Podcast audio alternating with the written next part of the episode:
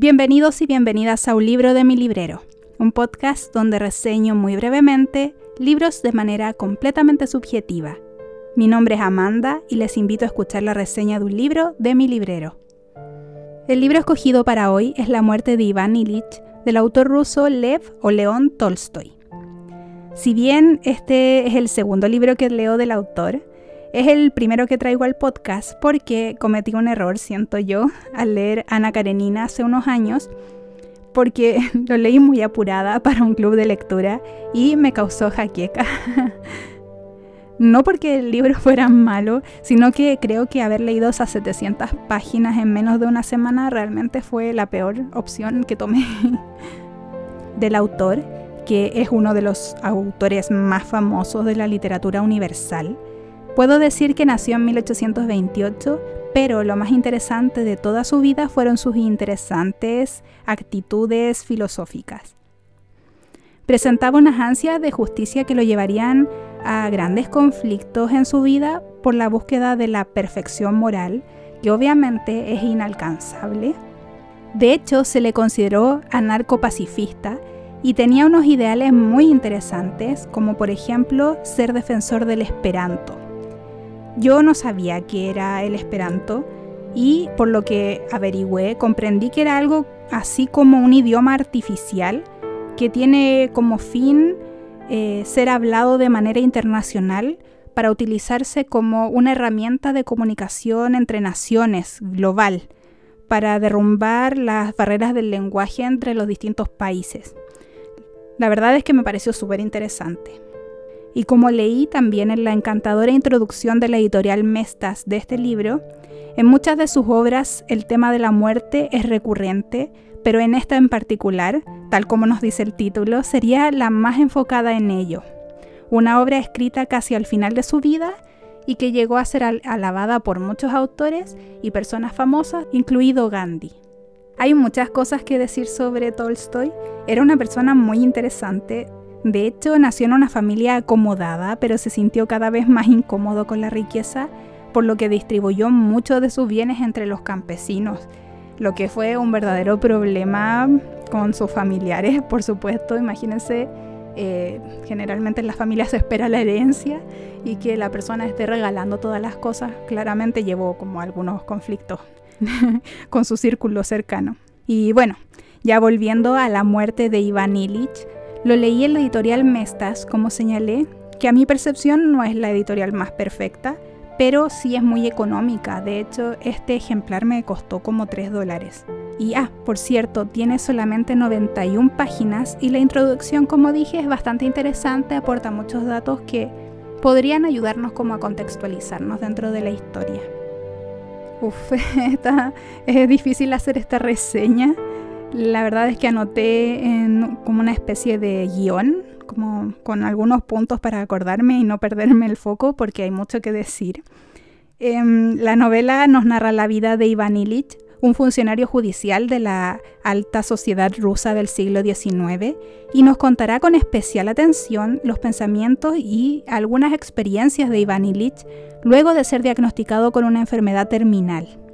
Claramente la historia suena a tragedia, pero hay algo más, hay algo que se lleva todo el protagonismo del evento y es la reflexión sobre la vida que se está yendo y sobre la muerte. La verdad es que es un libro que entrega demasiado. Yo quedé enamoradísima de esta obra, creo que aprendí y que pensé muchísimo, tanto que no sé muy bien cómo ordenar mis pensamientos, me costó mucho. El inicio del libro, unas 30 páginas más o menos, eh, nos ubica en el contexto en que nos encontramos leyéndolo y se nos explica quién era Iván Illich. Esta parte demoré bastante en leerla porque era súper interesante en cuanto a historia rusa. No crean que era como un libro de historia para nada, pero habían unos detalles que mm, creía yo que eran necesarios para entender a Iván Illich.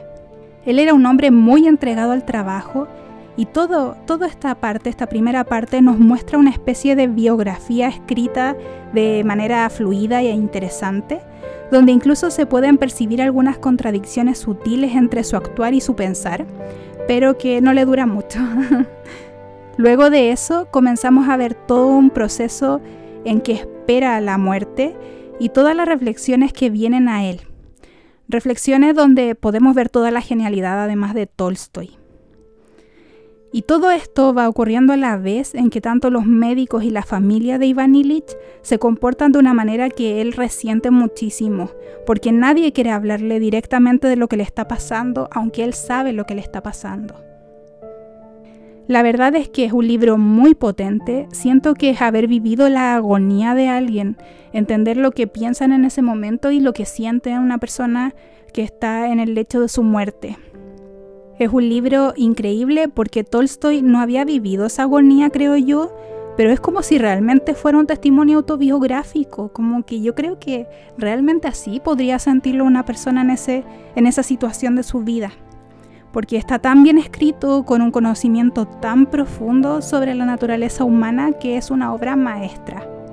No tengo palabras para alabar todo lo que se merece esta obra, es una obra intensa y reflexiva sobre la naturaleza de la vida y sobre lo inevitable que es la muerte. Hubo varias cosas que me impactaron. Primero, el ver la genialidad de Tolstoy de la mano con las etapas del duelo, porque las etapas del duelo fueron descritas recién en 1969 por la doctora Kubler-Ross, y esta obra fue publicada casi 80 años antes entonces que las mencionara, eh, o no las mencionaba como tal, pero uno podía reconocerlas, me pareció increíble. Y otro aspecto a remarcar es que hay un personaje dentro de la obra que para mí es, por así decirlo, el campesino ruso ideal, que puede uno identificarlo en Ana Karenina, pero más que nada como un concepto.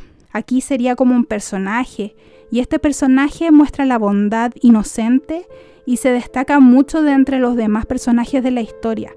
Realmente siento que es un personaje muy metafórico, pero cualquier otra cosa que diga podría ser un spoiler.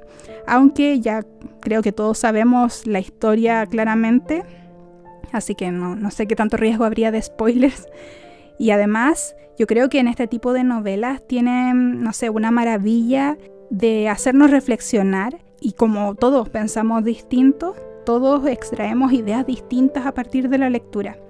Entonces, eh, no sé qué, tantos spoilers se podrían dar, porque yo creo que si hubiera sabido toda la historia, aún así la literatura, o sea, la lectura de este libro hubiera sido muy rica. El mejor ejemplo de ello es que el libro tiene 90 páginas y yo tengo unas 15 páginas en mi cuaderno de anotaciones, además de escritos en el libro y frases destacadas, así que hay, hay mucho como que pensar y decir quedé, como se pueden dar cuenta, enamoradísima de la historia. Realmente siento que abrió algo en mi mente, siento que crecí, pero en un buen sentido. No, no me deprimió, porque sé que hay muchas personas que puede deprimirlas quizás. La verdad es que siento admiración, quedé con, con esa sensación de mucha admiración por Tolstoy.